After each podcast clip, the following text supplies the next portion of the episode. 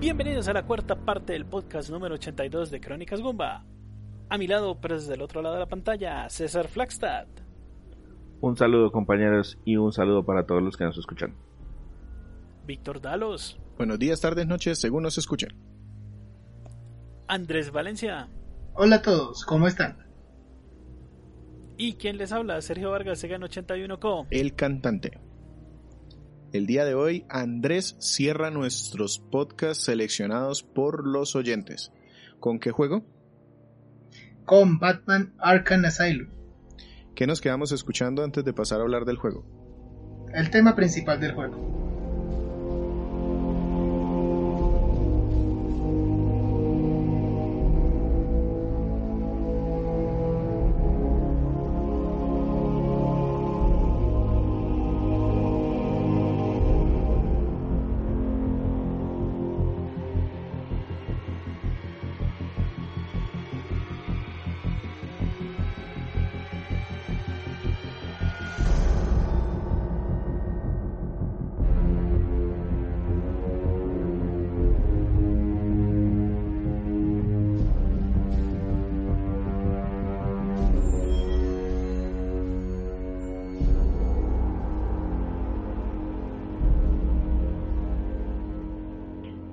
Andrés cierra con el juego que seleccionaron entre tres opciones que le puso a la comunidad en el último podcast de mm, la última parte del podcast número 80.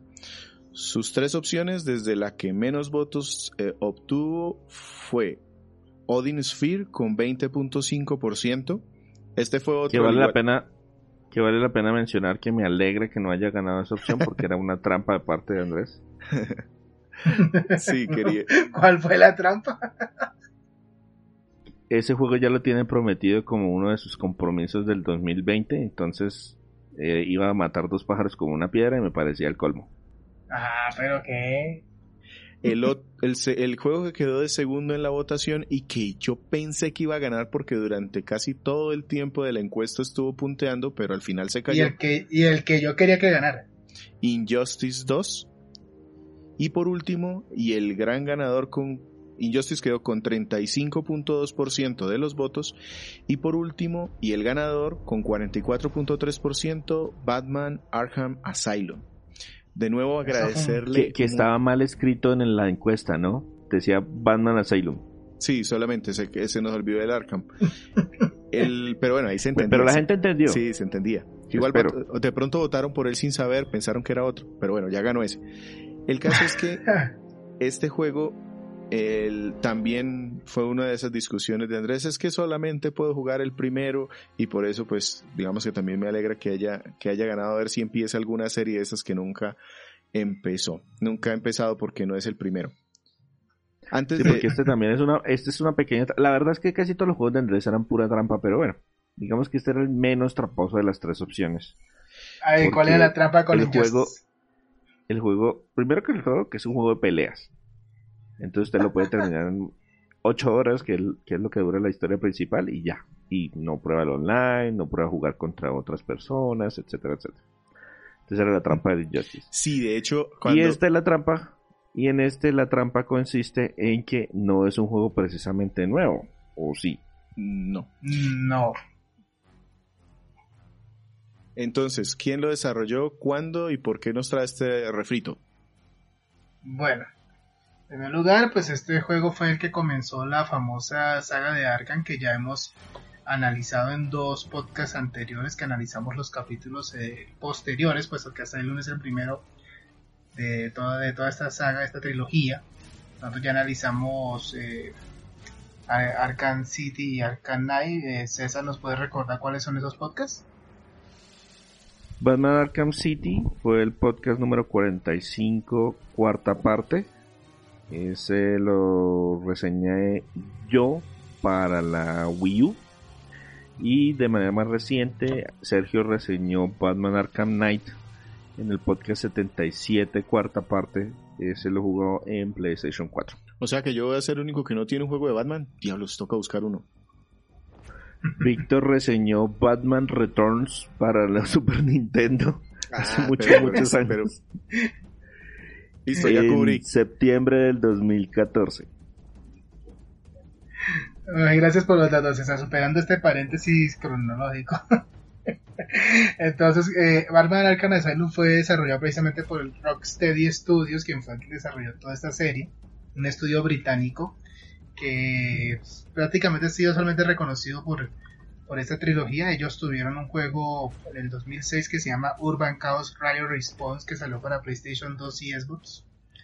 Un shooter en primera persona, creo que fue, que no fue muy reconocido. Pero entonces, eh, Sí, nosotros hablamos, a nosotros hablamos a profundidad de Rocksteady cuando hablamos de Arkham City, si mal no recuerdo. Exacto. Y la distribución pues fue hecho por Eidos Interactive y Warner Bros. Interactive Entertainment quienes fueron- tenían los derechos para los juegos de Batman. Yo jugué este juego, o sea, la versión que jugué fue la de PlayStation 4 que venía dentro de una compilación remasterizada de Arkham Asylum y Arkham City que se llama Return to Arkham. Esta, esa compilación pues salió el 18 de octubre de 2016 y el juego original salió en agosto 25 de 2009. Para esa época pues el juego salió para PlayStation 3, para Xbox 360 y ya posteriormente salió para Mac, para PC, para Xbox One y para PlayStation 4. El juego es un juego de acción-aventura en tercera persona. La razón por la que yo pues tenía interés en el juego es porque Batman pues ha sido de mi- es de mis superhéroes preferidos y Batman cuando es un superhéroe. Bueno es un vigilante. No, es que no tiene nada super. sí yo sé. Tiene una super millonada. mi millonada eso es lo que tiene Super sí. Entonces cuando yo conseguí el, la Xbox 360 hace varios años entre los entre la pila de títulos que había comprado para empezar a, a jugar la consola estaba este, este juego. Estaba muy económico y lo compré. Me llamó la atención. Pues entonces eh, entre una cosa y otra pues lo comencé a jugar pero no lo pude rematar. Y yo pues vendí la consola. Entonces em, eh, en- dentro de mi procrastinación cuando compré el Return to Arkham que lo conseguí muy económico una promoción entonces yo dije bueno ahora sí ya tengo por cómo darle al Asylum pero no eh, le di muchas vueltas y pues hasta que finalmente llegó este esta votación que mis nuestros oyentes pues ya me dieron pie para comenzarlo y pues terminarlo esos fueron los motivos Listo. ¿Nos traes algo de anticipado del, del desarrollo o pasamos a la historia de una? No, tengo algo de desarrollo. Eh, Eidos Interactive pues obtuvo derechos para hacer juegos de Batman en el año 2007, pero ellos no lo iban a desarrollar, entonces ellos se re- reunieron con Rocksteady cuando se enteraron del proyecto y, les, y ellos les mostraron como cómo sería la visión y concepto ellos de un juego de Batman y Eidos dijo, háganle, listo, ustedes son los propios. Entonces el primer paso para Rocksteady fue que eh, dijeron, vamos a hacer este juego, pero no lo hagamos con una historia conocida de Batman, hagámosla con una historia original. Y para esa tarea contrataron a al escritor Paul Dini, que él es reconocido por ser uno de los escritores detrás de, la, de Batman, la serie animada de los 90. Ustedes se la vieron, ¿verdad? Na, na, na, na. Ah, sí, Yo sí. Está, está tarareando la canción. Listo, entonces um, eh, Paul Dini se reunió con Rosteady y entonces entre la discusión em, dijeron, bueno, ¿por qué no desarrollamos un juego que cuya, que todos que se centre en el asilo de Arkham, que es uno de los lugares más representativos de las historias de Batman, y vamos a, vi- vamos a visualizarlo, vamos a, a- a representarlo como una instalación que está en una isla conectada a la ciudad por un puente y que, este sea el punto de partida de una, historia de Batman que sea llamativa incluso para las personas que no sean fanáticos. Ellos tomaron también elementos de un, relato corto de un escritor llamado Grant Morrison. Esta historia se llamaba Arkham Asylum, A Sirius House on Sirius Earth. Entonces, como es una historia que reúne varios villanos, entonces da- daba el pie precisamente para crear lo mismo en este juego. Y como todo está y como se el sitio es prácticamente oscuro, o sea, es un asilo donde están los criminales más peligrosos y enfermos mentales que han atacado o han desatado crímenes sobre Ciudad Gótica. Esto pondría a Batman en un entorno donde podría reforzar su código moral y donde tendría que actuar solo ya que al- estar la, el asilo en una isla no recibiría ningún tipo de ayuda. Pero ahí Eh, juega un tema y es que es un asilo, es un, es un hospital psiquiátrico, no es realmente una prisión. Pero tenía a veces funcionar y sobre todo que muchos de los criminales iban allí, supuestamente es que para curarlos. Pero a veces eso no ocurría, la verdad. Em, también digamos que dentro del desarrollo se tuvo mucho cuidado con qué tipo de personajes se incluirían en la historia. Porque desde el principio habían visualizado, y mini spoiler, pues Joker sería el enemigo principal, el guasón. Pero entonces, habiendo tantos, tanta la posibilidad de varios enemigos en un solo lugar como sería dentro del asilo, entonces tenían que buscar oponentes de Batman que se identificaran con las motivaciones de Joker.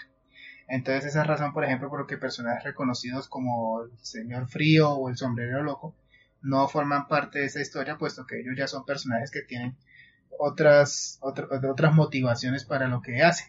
Y eso no tiene ninguna relación con lo de Joker.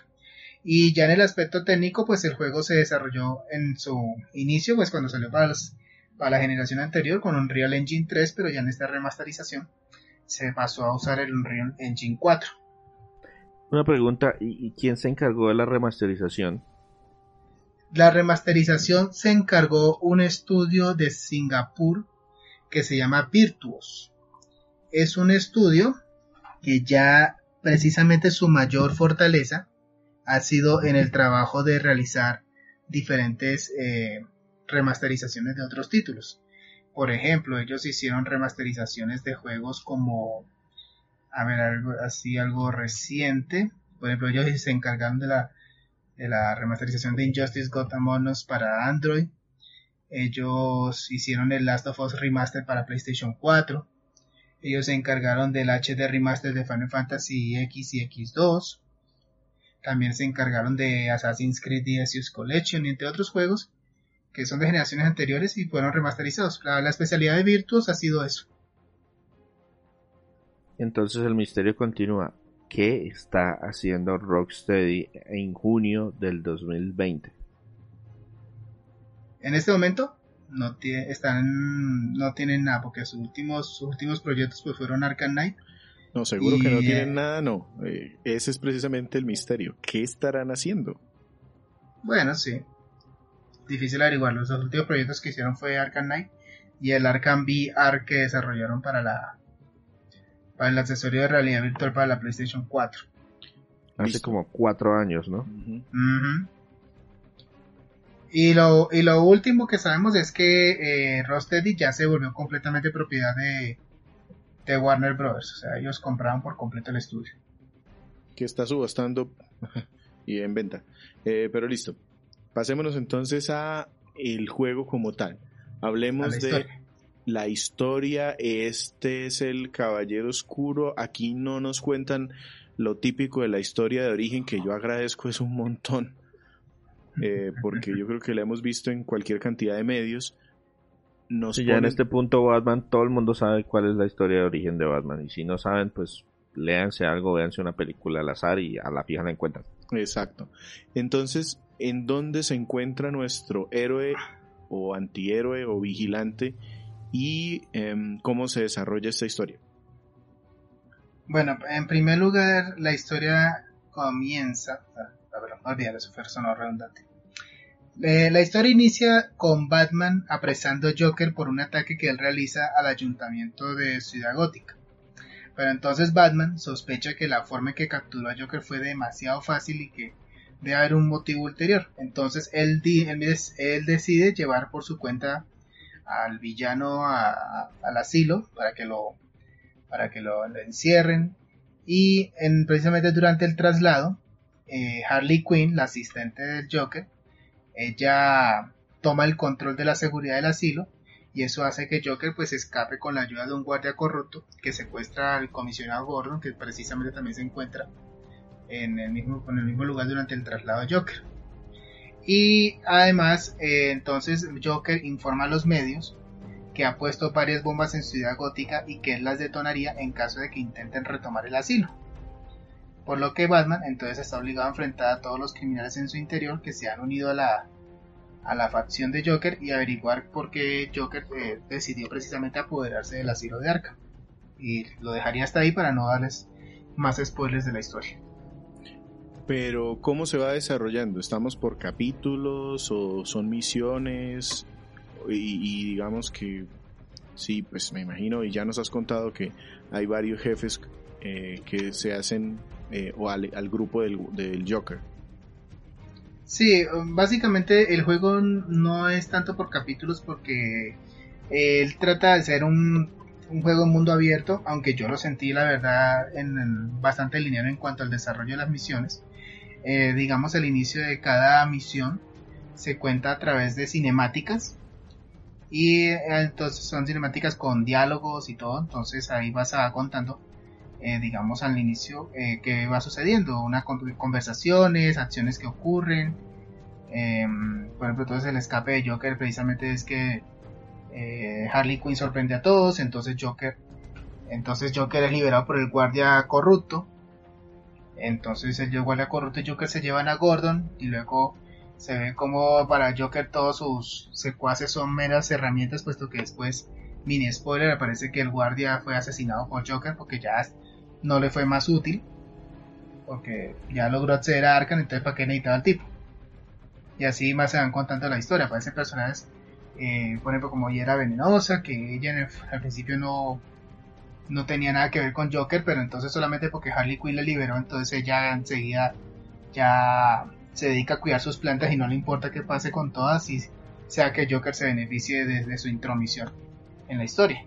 Hay un elemento importante dentro de, la, dentro de la trama y es que dentro de lo que va investigando Batman se va revelando un manejo oculto por debajo, eh, un tema de finanzas, que se están moviendo dineros, que hay compra de químicos y poco a poco van explicando como, oiga, hay algo que hay algo que está pasando por debajo. El plan es más grande que solamente tomarse el asilo. Y eso, es lo que, y eso es lo que hace que progrese la historia. Porque si solamente fuera eh, Batman está atrapado con los malos y ahora Batman derrota a todos los malos, no, ahí digamos que ese, ese impulso adicional para seguir progresando precisamente a medida que uno va encontrando esas pistas que pues el juego le entrega muy descaradamente, pero pues ahí están presentes para, para mantener enganchado al jugador y precisamente también son elementos que van construyendo el universo ya de, la, saga, de la saga Arkham, porque precisamente los eventos que ocurren en este juego van a tener o, tienen influencia en la, en la, continuación que es Arkham City. otro elemento importante es que, pues como mencionaba Andrés, esto es un universo aparte. Es decir, si ustedes eh, veían la serie animada, este no es el Batman de la serie animada si ustedes veían el Batman que hacía capa y Palawn y le salían matachitos, este tampoco es ese Batman. Si ustedes leen el Batman de los cómics, este tampoco es ese Batman. Este es un universo eh, así, si estamos hablando de, múltiples universos paralelos, este es un universo aparte. Y tiene sus propios personajes y los enemigos, los villanos, fueron rediseñados en función de que esto es un universo aparte y podemos hacer que luzcan como queremos que luzcan y que tengan la motivación que quieran que tengan. Entonces también eso hace interesante para las personas que no, que estamos por ejemplo muy familiarizados con el cómic, no es, ay claro, pues esto es lo que va a pasar. No porque no está basado directamente ni en una película, ni en un cómic, ni en un universo conocido. Entonces las... Eh, podemos hacer lo que queramos y eso era parte del encanto de la trama. No, y es muy curioso que menciones eso porque digamos, eh, Batman también tiene, por ejemplo, uno de sus enemigos con los que se enfrenta es el espantapájaros. Y pues lo que los conozcan o no lo conozcan, pues saben que el espantapájaros él trabaja con toxinas para crear ilusiones y crear eh, y para alterar la mente de las personas. Entonces también el espantapájaros se mete con la psiquis de Batman en cuanto al al recuerdo, digamos, de la, de la muerte de sus padres y cómo eso influyó en él para convertirse en Batman. O sea, el juego le dedica una porción a eso. Listo. Ya han pasado juegos de este estilo e incluso en algún momento se llegó a decir que este mm, la serie Arkham había establecido una especie de jugabilidad Aquí empezó todo, con este empezó todo. ¿Cómo describirías este juego entonces en cuanto a jugabilidad? Bueno, como mencioné antes, es una acción-aventura de tercera persona donde tomas el control de Batman, ves una, o sea, como es en tercera persona, pues te ves la perspectiva desde atrás. No es así tanto como el, personaje central, sino que se ubica como a un lado de la pantalla, como por, como por dar la, la, la, impresión de que tú estás caminando junto a Batman y haciendo esas acciones.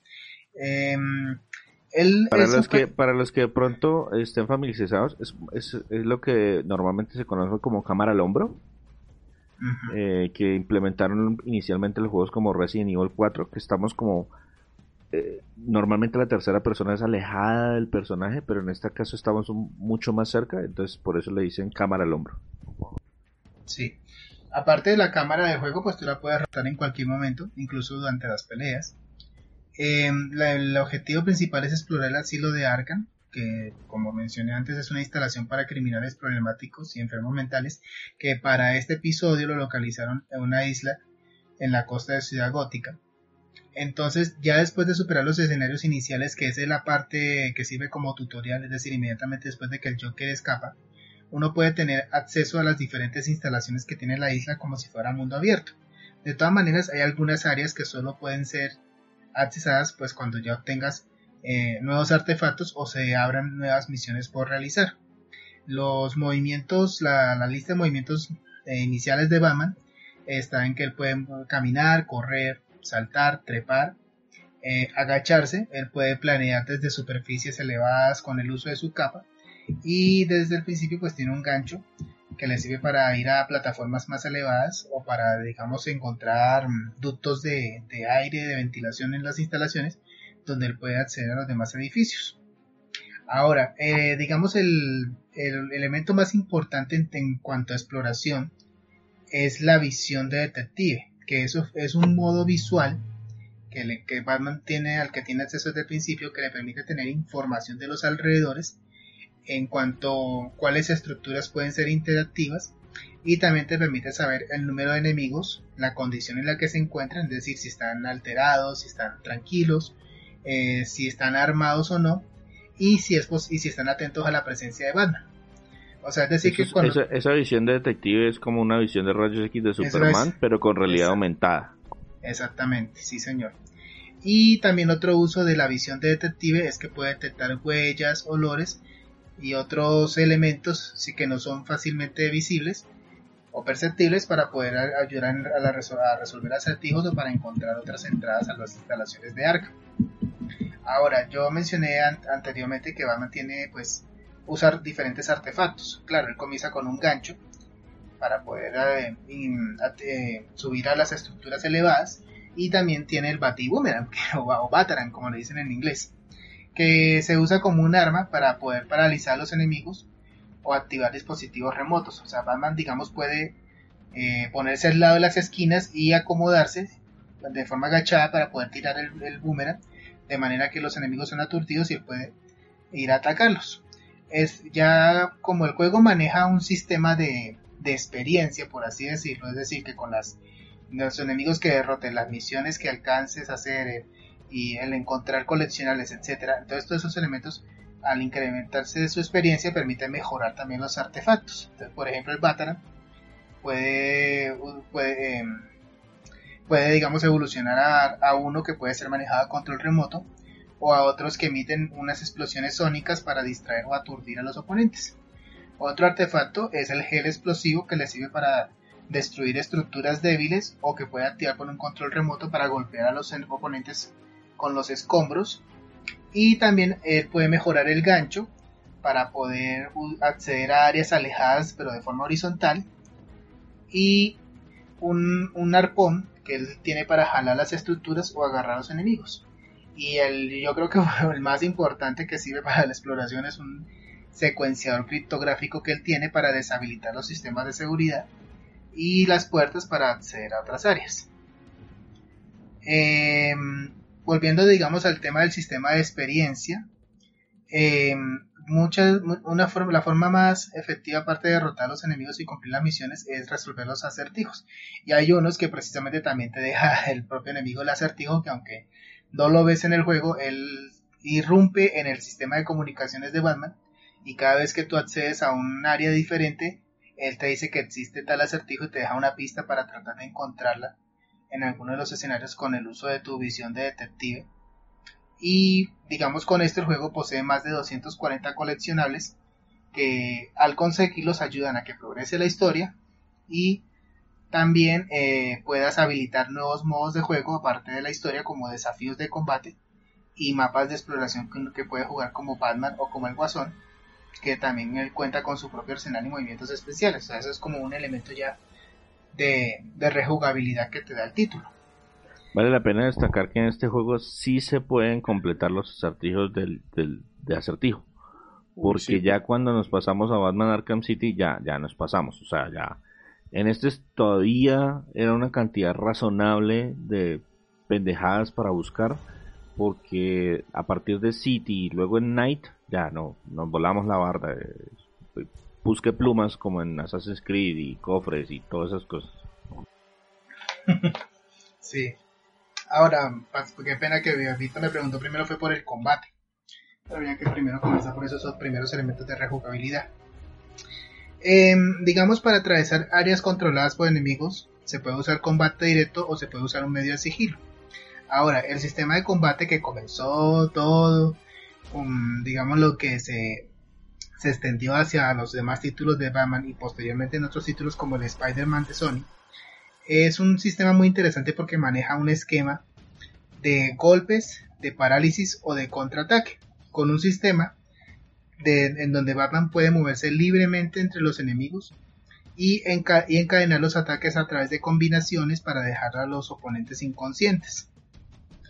Entonces, básicamente tú llegas a un área con enemigos, el juego entonces pasa a un modo de combate, donde entonces los enemigos te rodean y tú pues los golpeas continuamente. Si alguno de ellos pues trata de atacarte por la espalda, el juego pues te, te da un botón de contraataque y te da el aviso cuando el oponente te va a atacar por la espalda para que tú puedas con ese botón bloquear el movimiento y contraatacar y continuar con las combinaciones. O, o el sistema de parálisis es precisamente a través de los, de los artefactos que tiene Batman que él puede usar durante los combos cuando ya son habilitados para eso. Ahora, la importancia de que no te golpeen y puedas continuar con los golpes es que hace que Batman pueda moverse más rápido y finalmente puede realizar algunos movimientos especiales que tú vas pues eh, habilitando cuando vas ganando más experiencia.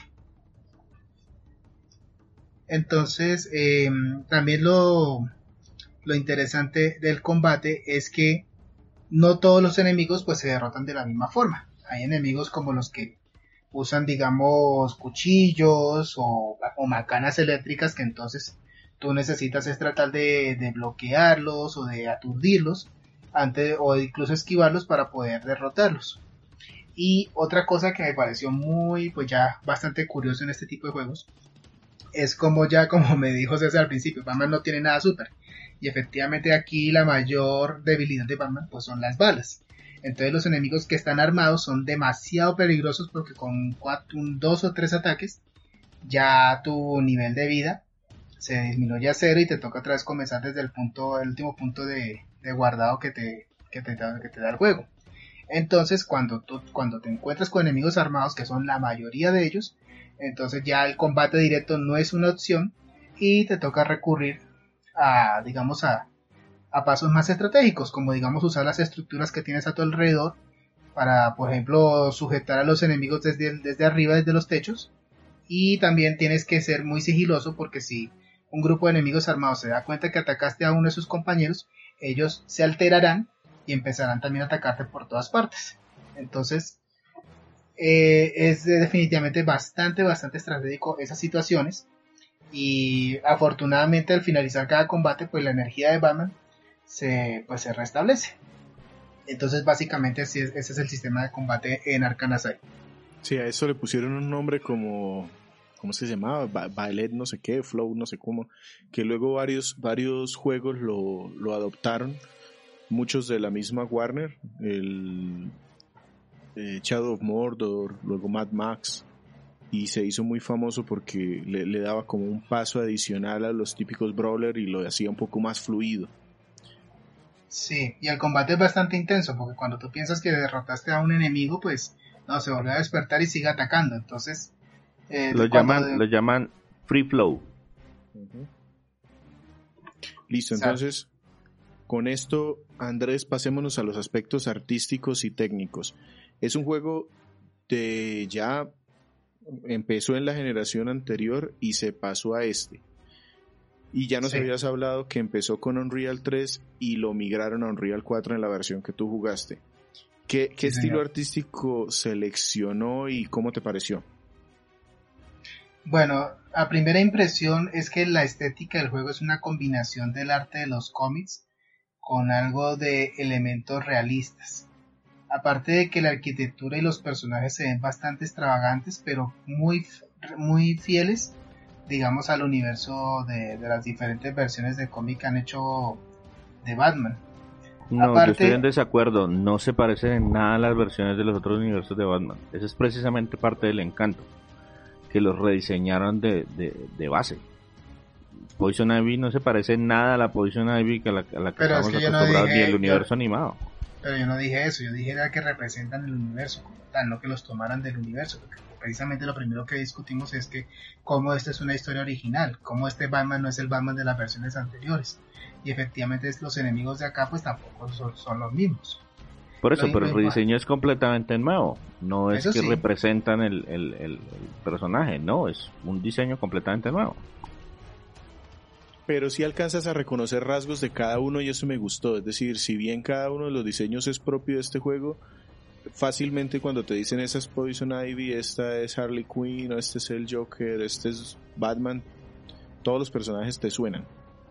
Exactamente, sí, o sea, no, no son, o sea, si, a- si el que esté jugando pues tiene algo de conocimiento del universo de Batman, pues entonces efectivamente, como menciona Víctor, los enemigos son completamente reconocibles y sus rediseños de todas maneras mantienen la personalidad de, ellos, de, los que, de lo que, de cómo los conocemos. Y por ejemplo, yo, yo no creo que sea tampoco tan tan rediseño. Por ejemplo, el Batman de aquí de Batman de Arkham Asylum se ve muscular, se ve que es un personaje que de verdad puede enfrentar combates como los que enfrenta sin, sin ningún problema. A mí me gustó mucho el, detalle que mientras más avanzas en el juego y si tienes muchos combates o, mueres en- constantemente, entonces el traje de Batman se va desgastando eh, de acuerdo con los daños que él ha recibido. O sea, entonces ahí sí vamos de todas maneras eh, a seguir exteriorizando como Batman no es un ser invencible. El Joker, yo lo vi como una, como que tú, como que su rediseño tuvo influencias del Joker de la, de la novela gráfica de, Killing Joke. Entonces, por ejemplo, el Batman se ve muscular, se ve como una persona que puede precisamente enfrentar los combates que él experimenta. Es un traje que yo, digamos, lo vi como muy, un Batman muy moderno, no tiene mucho, digamos, de, la, de los Batman previos del, del año 90 ni de los 60. Su traje tiene, digamos, un estilo muy militar, por así decirlo, y es notable como el juego te va mostrando que el traje va experimentando desgaste de acuerdo a las peleas y daños que Batman ha recibido. Se ve como su, tra- su traje tiene rasguños, como la capa también tiene rasgaduras. Em, otros personajes, por ejemplo, como Joker, que tiene su diseño tiene una influencia de Killing Joke de Alan Moore. A mí me pareció bastante parecido. Harley Quinn, sí estoy de acuerdo con César, tuvo un rediseño bastante, bastante grande. Pero yo creo que acorde precisamente con la, con la atmósfera del, del sitio donde se desarrolló el juego, que es el asilo. Y precisamente por ser un asilo, que es un lugar oscuro, lúgubre, entonces hay un uso bastante saturado de colores monocromáticos, pero que también juega muy bien con la iluminación. Y en cuanto a los videos, a los cutscenes para desarrollar el avance de la historia, se ve muy bien. Y, también me parece, me, me gustó mucho ese detalle que como el asilo tiene pantallas y cámaras de seguridad y esas cosas, entonces al tú el ingresar el Joker pues aparece en los monitores del asilo dando varios mensajes. Se ve, se ve muy, muy bien ese detalle de cómo la resolución de la pantalla es, pues es diferente. Y también quedó muy marcado cómo los, las estructuras, los edificios, tienen un estilo muy gótico, pero que a la vez lo mezclan con elementos modernos en cuanto al uso de, la instalaciones de seguridad y tecnología. Eh, también las peleas, yo las no, las vi, digamos así, con problemas de, gráficos, que hayan bots, que hayan transparencias o que hayan esos, ese fenómeno donde, digamos, los las piernas o los brazos de un personaje se cruzan con los de otro. Son peleas muy dinámicas, los, los, los presos o los, las personas que están recluidas en el asilo pues son musculosos, como ahora somos ejército de Joker nos pintamos como payasos y todos esos detalles se ven muy bien, sobre todo porque dependiendo de dónde te ubiques, a veces las peleas se pueden ver desde un poco lejos o, de, o ya demasiado cerca. Listo. Pero en general, ¿te gustó? ¿Hay cambios de ambiente? Pues a, mí pues, personalmente, al principio me, me, yo, yo lo jugué, digamos que al revés, o no al revés. El primer juego que yo me encontré fue Arkham City y de hecho me gustó un montón haber jugado ahí porque disfruté ese juego como más moderno en su momento cuando lo jugué y este ya lo vi con esos ojos de retrospectiva de, de ah, aquí partió todo, eh, está más contenido y, digamos que así lo pude apreciar mucho. Tú estás empezando con este ya siendo un juego más viejito. ¿Cómo viste ese tema de modelos, de el comportamiento del, personaje, este tipo de cosas? No, yo lo vi, yo lo vi bien por ese lado. O sea, si no es por, si digamos yo le mostrar este juego a, una, a otra persona y omito el detalle de que es un juego de la generación anterior, lo más seguro es que no lo creerían porque el juego gráficamente eh, es, bastante sorprendente. Eh, digamos para mí que yo soy una persona que no gusta de juegos oscuros porque la verdad me, me aturde, me desorienta un poco. Eh, em, em, para mí el impacto no fue tan, tan tenaz, tan grande, tan, tan traumático. Y, el juego es bastante, bastante oscuro. O sea, siendo desarrollado, siendo que la historia se desarrolla en un asilo donde todo está, eh, digamos, eh, lúgubre, sucio, destruido. de todas maneras, se siente bien, se siente bien. O sea, no, no lo vi así como un problema y yo creo que con la aplicación del Unreal 4 ayuda bastante a lo que es la mejora de las de las texturas, la iluminación y las sombras. Entonces, por eso insisto, yo sí lo jugué, yo sí lo jugué también en este orden, pero yo jugué la primera parte, o sea, el Asylum en PlayStation 3 y la verdad, yo sí notaba en ese momento que hay una diferencia entre la calidad de los modelos que utilizan trajes especiales, por ejemplo Batman o el Joker que utiliza un maquillaje especial o, o Scarecrow versus los enemigos del montón, los personajes que son que son eh, carne de cañón, que se nota que las caras tienen eh, baja calidad, que no están bien diferenciadas, que eh, a veces rayan con ese Cannibali precisamente porque no tienen nada que los, que, los diferencie. Y el otro tema es que todo el asilo se siente más o menos el mismo asilo. No hay ningún tipo de variedad de áreas, es habitaciones y pasillos. Eh, yo no estoy tan. Yo no estoy de acuerdo que digamos mucho con lo que dijo César, porque eso sería de pronto, digamos, en los escenarios que son ya como la parte donde hay celdas, donde hay laboratorios y cosas así. Porque la isla, siendo un asilo, pues tiene otras estructuras diferentes. Hay una mansión como la que le perteneció al fundador del, del asilo y que también sirve como la, y como que también sirve como uno de los escenarios principales del juego. También hay un invernadero, hay un cementerio.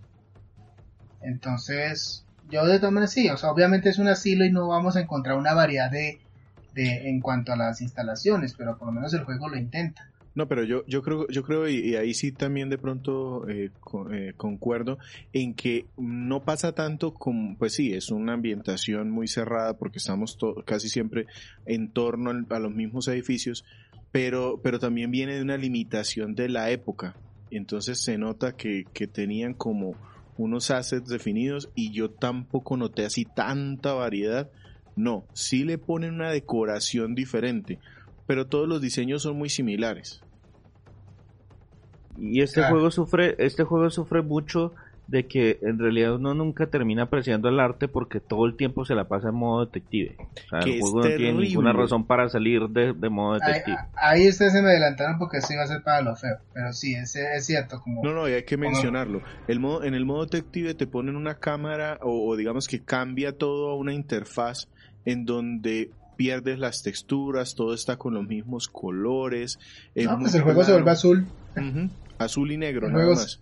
Azul y negro nada más. Si, si quieren, si quieren tener una referencia para los más viejitos de entre nuestros escuchas, ¿se acuerdan la escena de Vengador del Futuro, de Total Recall, cuando pasan a través de una cámara de rayos X que se ven los, en los esqueletos y el arma se ve roja brillante? Tal cual. Pero, pero Vengador del Futuro, el bueno, el viejo, el de Schwarzenegger, no el de ahorita. eh, sí, el de, el de Sí, Total de- Recall, el original del 90.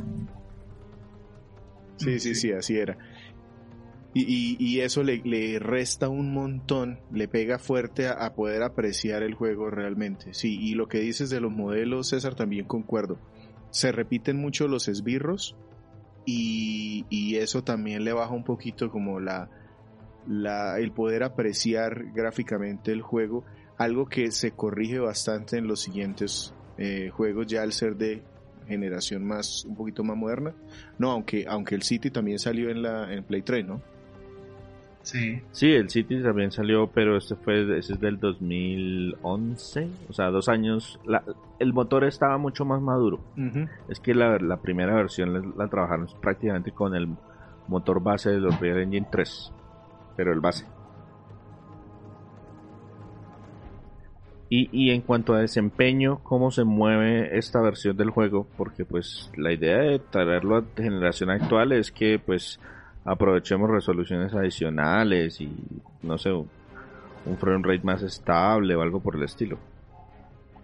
No, sí, yo lo sentí mucho más estable. Como te dije, yo, yo alcancé a jugar unos cuantos, unos, tal vez unos 30, 45 minutos del juego entre en el 360 y sí se siente mucho más estable la animación, los movimientos, o sea, cuando Batman corre, de todas maneras las texturas siguen siendo bastante definidas. O sea, yo no, no- yo la verdad no noté, aparte digamos de, de algunos errores por ahí cuando Batman está atrapado en una esquina o algo así, no, no noté digamos fallas en, en cuanto a la, a la resolución de- del juego como tal. Listo, entonces ya con esto pasémonos al, a la parte sonora. Aquí hay algo que voy adelantando de una vez. Me encantó jugar este juego en inglés por el Joker. Ah, claro. Sí, no solamente por el Joker, también por el por Batman. todos, por todos. Es que precisamente eh, Víctor se me adelantó al, al- porque precisamente este es el elemento más notable en el aspecto sonoro. Porque los, los actores que le dan voz a los personajes del juego son actores que incluso han trabajado en la serie animada de los 90 y que retomaron en este juego. Está Kevin Conroy como Batman, está Mark Hamill como Joker y Arlene Sorkin como Harley Quinn, que todos ellos son los actores que le dieron voz a estos personajes en esa serie. Entonces, como digamos para, como para, digamos como una especie de tributo, como una especie de, cariñito a los fanáticos de esa serie, precisamente contrataron realmente a esos actores para trabajar en este proyecto. Incluso Mark Hamill, que Mark Hamill no tenía ni cinco de ganas de volver a trabajar como Joker, pero lo convencieron porque le encantó la, el trasfondo de la historia y por eso se animó a trabajar en este y también en el resto de la saga de Arkham y desde ahí no ha vuelto a darle voz a, a Joker como tal. Ta- y sí, Joker, o sea, el Joker es la estrella del juego en cuanto a diálogos, porque obviamente él tiene muchos más que los que tiene Batman. O sea, Batman no es que va caminando por escenarios y va diciendo voces o algo así, casi todas las conversaciones suceden es durante los durante los videos, durante los content scenes, pero como Joker es ahora el nuevo dueño del asilo, entonces a cada rato anda mandando mensajes por los por los parlantes del, del, del lugar informando a los enemigos que, que Batman está ahí, que por qué no lo derrotan, que cómo es esto, eh, Batman, ¿sabes qué? Me mamé de ellos, entonces mátalos, no me importa. Eh, hola, bienvenidos, ahora esta área tiene nuevas modificaciones y cosas así. Claro, como todos los todos los eh, los, eh, los apuntes de Joker son con el tono que él le caracteriza, poniéndole, imprimiéndole un humor todo morboso, morboso entonces, y, él lo hace, y Hamill lo hace de maravilla con ese personaje. Entonces, él es la verdadera estrella prácticamente. En cuanto a los sonidos ambientales, pues están también muy bien desarrollados, contribuyen con la atmósfera oscura y deprimente del asilo. Y aunque no hay muchas pistas musicales, las que se usan, yo, la, yo alcancé a identificar que tomaron elementos de, de pistas que usaron en la serie animada y en las películas, pero que fueron eh, adaptadas de la batuta de un compositor eh, de juegos que se llama Ron Fish, que principalmente se destaca por eh, trabajar en algunos juegos de God of War como compositor principal. Listo, con esto cerremos nuestra reseña y pasémonos a lo bueno, lo malo y lo feo. ¿Qué nos quedamos escuchando? Eh, vamos a escuchar una pista que se llama Rooftop Parade.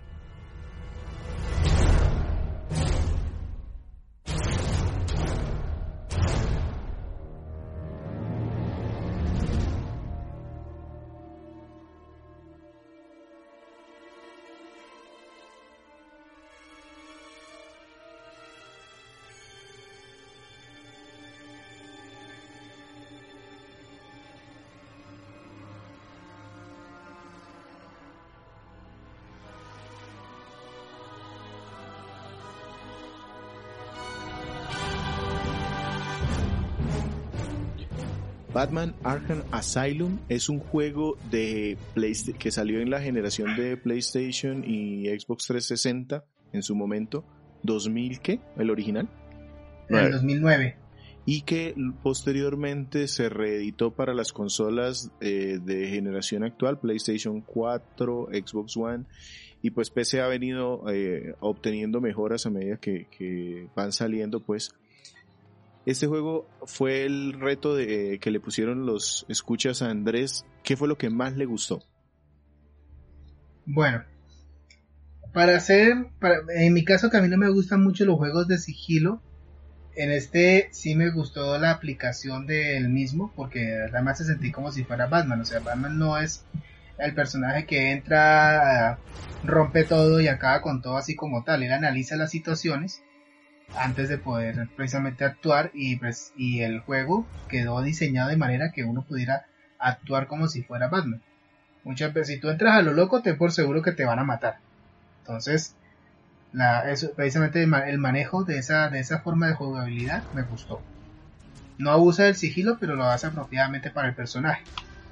Eh, a partir de eso, otro punto positivo es que la exploración es bastante dinámica. O sea, y ofrece muchas posibilidades porque no todo es de una sola ruta, puede ser, digamos, tratar de hacer um, otras acciones para poder, digamos, llegar a otras áreas.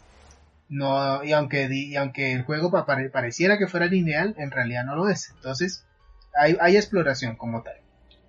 Eh, el tercer punto positivo que le puedo encontrar a este juego es el sistema de combate.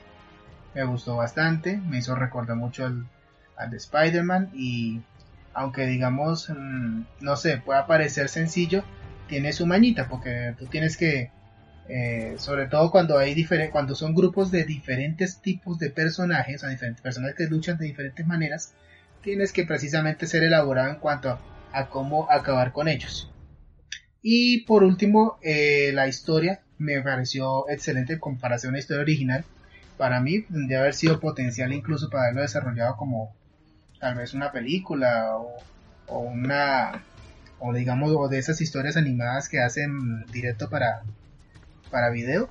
Entonces podría haber podría de hecho sacaron una película en este universo. ¿cuál fue?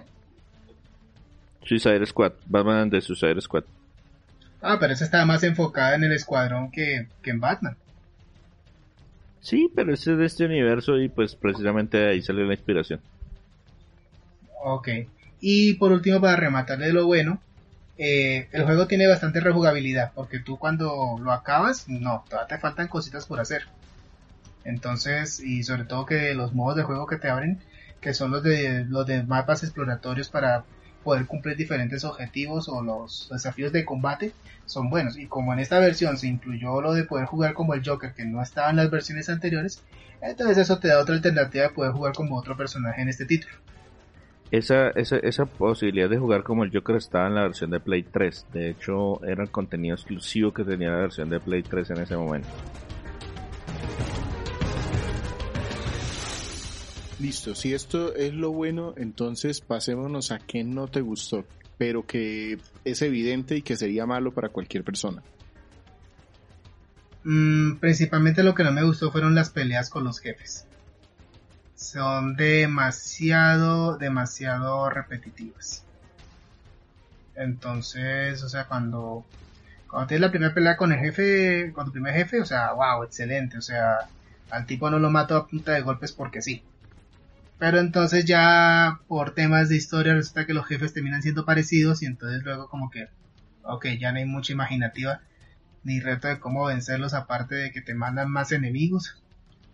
Entonces, si tú sabes trabajar bien el sistema de combate y, y estás pendiente de los movimientos de los jefes, pues no vas a tener ningún problema en, poder pasarlos.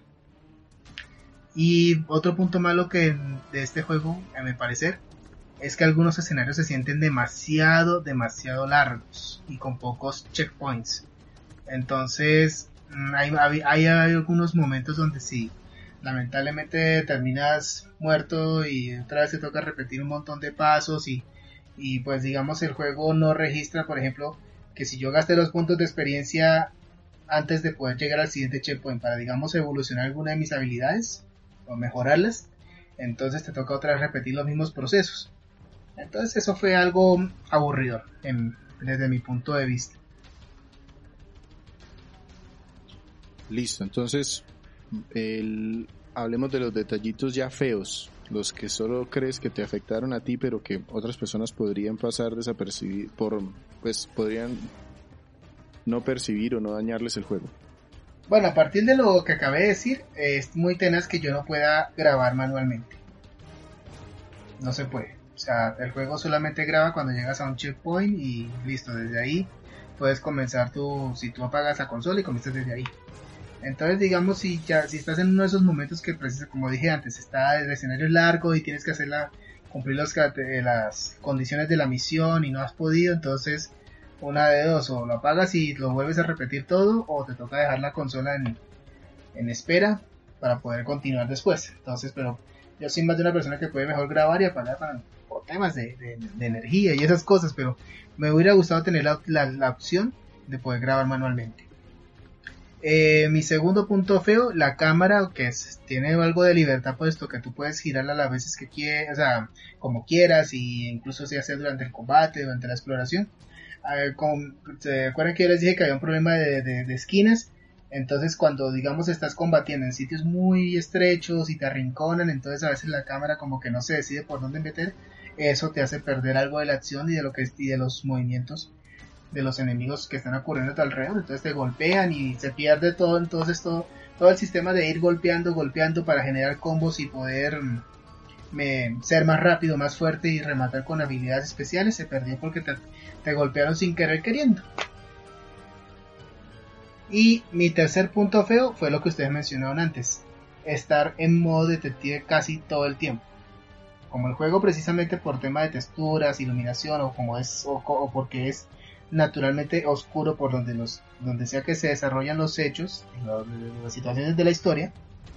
Entonces, para en la mayor parte de las ocasiones a simple vista no se ve qué tienes que hacer, no sabes a qué pared tienes que ir, no sabes si hay una abertura por algún lado, eh, no, una, o no hay una pista por donde puedes continuar. Entonces, ¡pum! Modo detective. Y sin querer queriendo, pues entonces también para poder, digamos, tratar de avanzar rápidamente te quedaste en ese modo. Entonces, eh, en vez de estar jugando en un asilo oscuro, termino jugando en un asilo oscuro pero pintado de azul. Con la visión de rayos X que, que describió César hace poco. Entonces, y, obviamente eh, estar en esa en esa gama de azul durante un tiempo prolongado es bastante agotador para los ojos.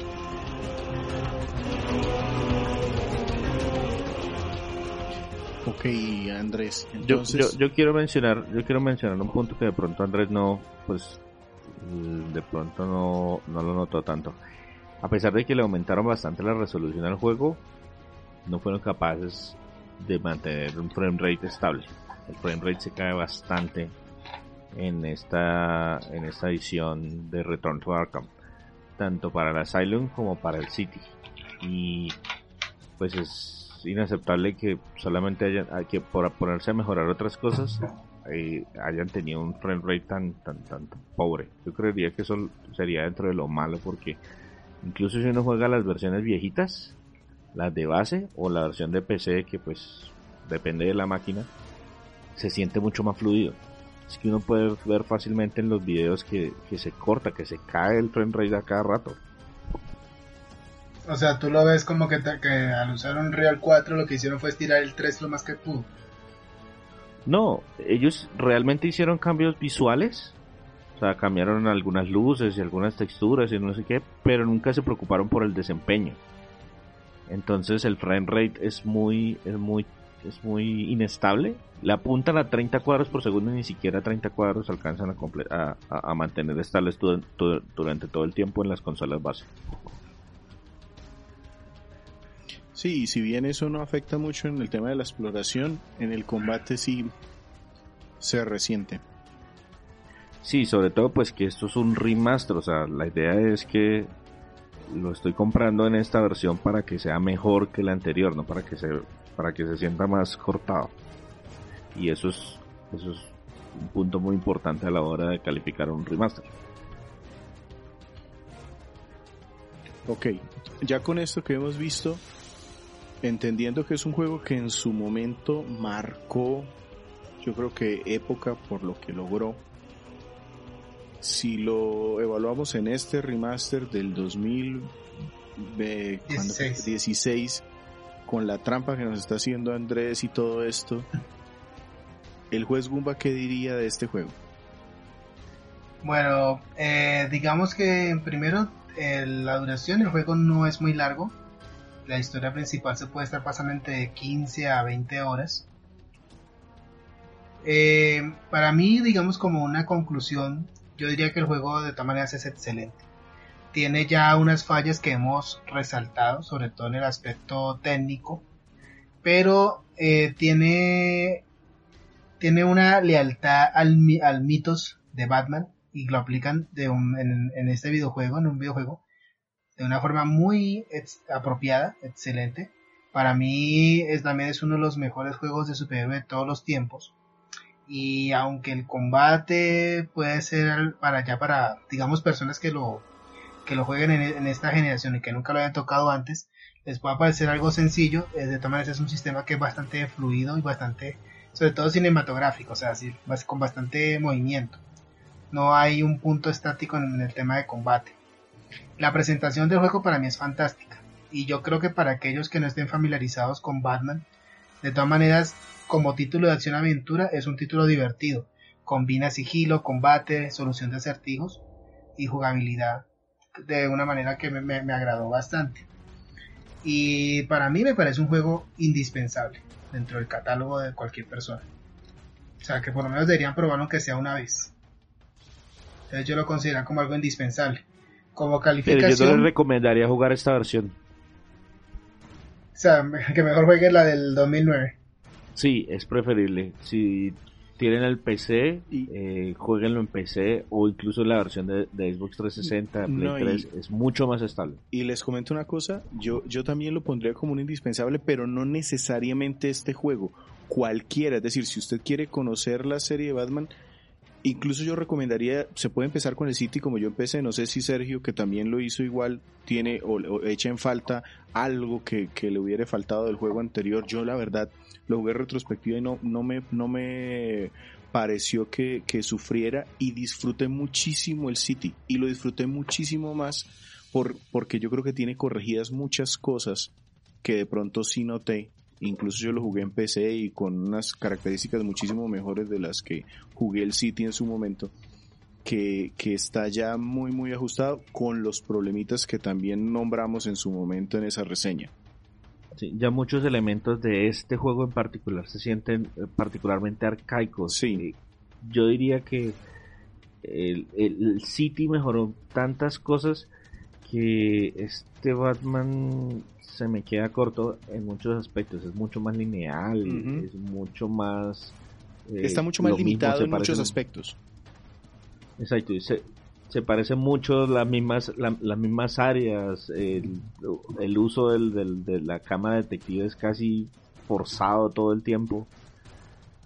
se me hace que no ha envejecido tan bien.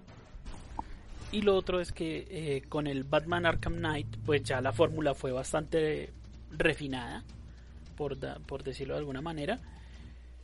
El, aunque el estudio de desarrollo se mantuvo, hay que, digamos que se le pueden perdonar ciertos pecados al, al Batman Arkham por el tema de, de, de, que fue el primero de su serie. Entonces, normalmente esos juegos en su primera versión o en su primera entrega de la saga normalmente tienen todas esas fallitas, pero que a medida que vamos avanzando en las siguientes entregas, todas esas cosas se, se van mejorando uno con otro, con otro, con otro. Y, Sobre todo que este port es bastante pobre, de verdad. Eh, eso, eso sí, eso de pronto sí sea lo criticable, el tema de que el port no mejoró muchas cosas. No, y, una cosita, y es que, y es algo que yo también le digo mucho a la gente, eh, dicen, no, es que, por, por decir cualquier eh, cosa, quiero jugar Street Fighter, me quiero ir al 1. No, no haga esa barbaridad.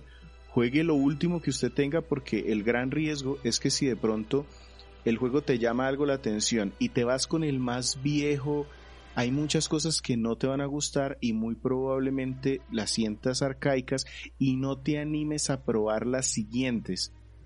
En cambio, si entras con el último o con el más reciente, muy probablemente todo eso ya esté solucionado, lo disfrutes y te pique incluso ahí sí devolverte, cosa que no pasa al revés. Ok. Si le ponemos pues, si le ponemos un numerito, Andrés, tú qué, cómo calificarías este juego? De nuevo, no estamos diciendo que el material base para nada sea malo. Lo que pasa es que es un juego del 2009 que estamos nosotros revisando en el 2020. Bueno, eh, yo le pondría 9 sobre 10 murciélagos contra payasos. O sea, para mí fue un juego que cumple con esa calificación.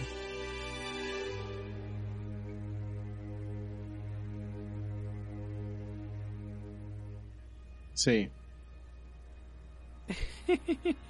No.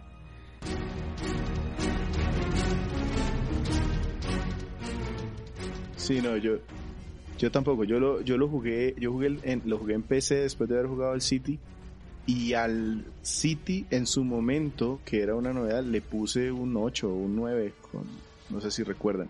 No, no, en ese momento no me acuerdo exactamente y este fácilmente está una unidad por debajo, pero sin duda. Listo. Sin más entonces, yo sí creo que si ustedes tienen curiosidad por jugar un juego de Batman, sí, es, ahí coincido con Andrés que es indispensable jueguen uno de estos porque sentó las bases y perfeccionó muchas cosas de los juegos de acción que hasta ese momento no se veían. Y empiecen con el que tengan a mano. Correcto. Sin más entonces nos despedimos. Sí. retos cumplidos.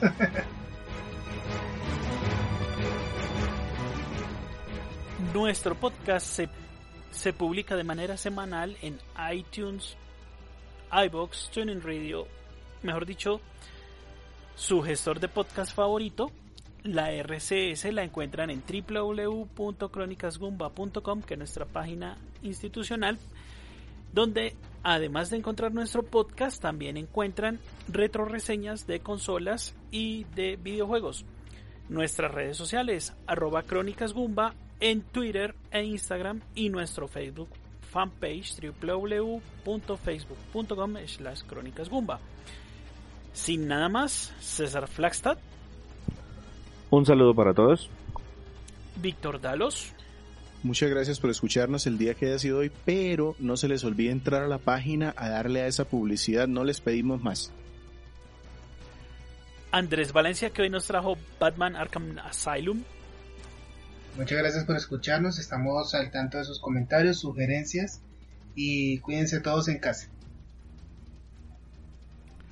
Y quien les habla, Sergio Vargas, Segan 81 Co. Hasta pronto.